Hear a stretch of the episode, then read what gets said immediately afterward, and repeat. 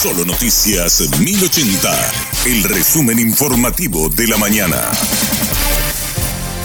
Hola, soy Susana Arevalo y este es el resumen informativo de la mañana. Ex consejeros de Yacyretá de la era Cartes demandan a la entidad por sumas millonarias. La entidad enfrenta en total demandas por más de 100 millones de dólares, según lo reveló el director paraguayo Nicanor Duarte Frutos. El monto demandado a Yacyretá en materia de reincorporación de funcionarios que fueron sacados. Seguro que hay ahí alguna indemnización, alguna indemnización por tierra. Pero nosotros estamos en el Poder Judicial eh, litigando demandas en gran parte por reincorporación y seguro que indemnización de tierra 100 millones de dólares. Hay consejeros de la era Carte que no aceptaron 600 millones de guaraníes que le correspondía por los cinco años y nos están demandando por 4 o 5 mil millones de guaraníes. No quiero dar nombre, pero pueden averiguar. Para más, los consejeros son cargos políticos. Claro, no pueden reclamar absolutamente nada. Mandar y ya se una partida.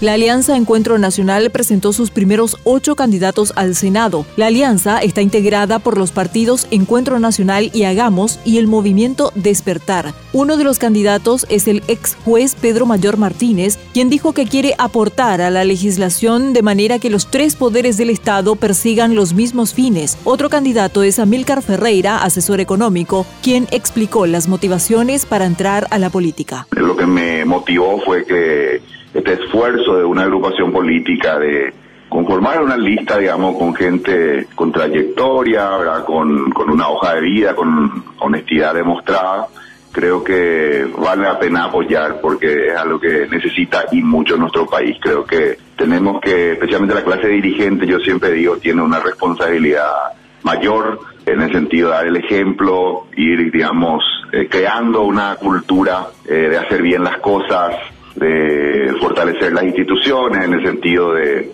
eh, promover esto. Ahora no podemos seguir con instituciones que son manejadas desde el poder fáctico, desde casi cargos políticos. Creo que tenemos que superar eso y eso pasa por un cambio cultural.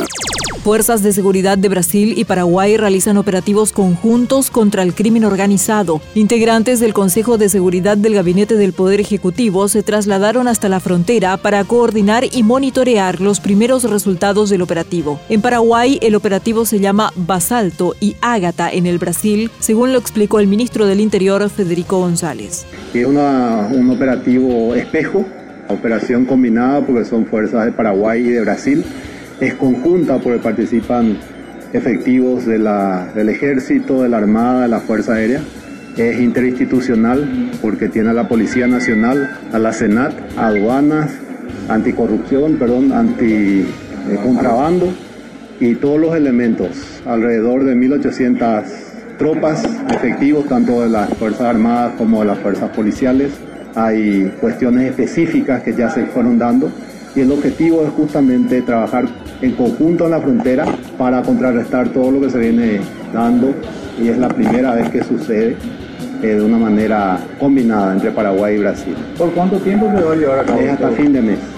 Es para trabajar y erradicar el, el tema de drogas, marihuana, cocaína, tráfico de armas, contrabando y todo lo que pueda darse acá en el Paraguay es líder mundial en fuente de energía renovable. La Organización Latinoamericana de Energía posiciona a Paraguay a la cabeza del ranking de países con altos porcentajes de generación de energía eléctrica renovable. A nivel mundial, solo son 20 los países que obtienen al menos el 70% de su energía eléctrica de fuentes renovables. 12 de esos países son de América Latina y el Caribe, de acuerdo al informe. Paraguay encabeza este ranking con el 100% de la energía eléctrica generada por fuentes renovables. Le siguen en el ranking Costa Rica también con el 100% y Ecuador, Uruguay, El Salvador, Panamá, Colombia, Venezuela y Brasil con porcentajes más bajos pero por encima del 75%. De esta manera, la región solamente es responsable del 4,5% de las emisiones de gases que generan el efecto invernadero a nivel mundial.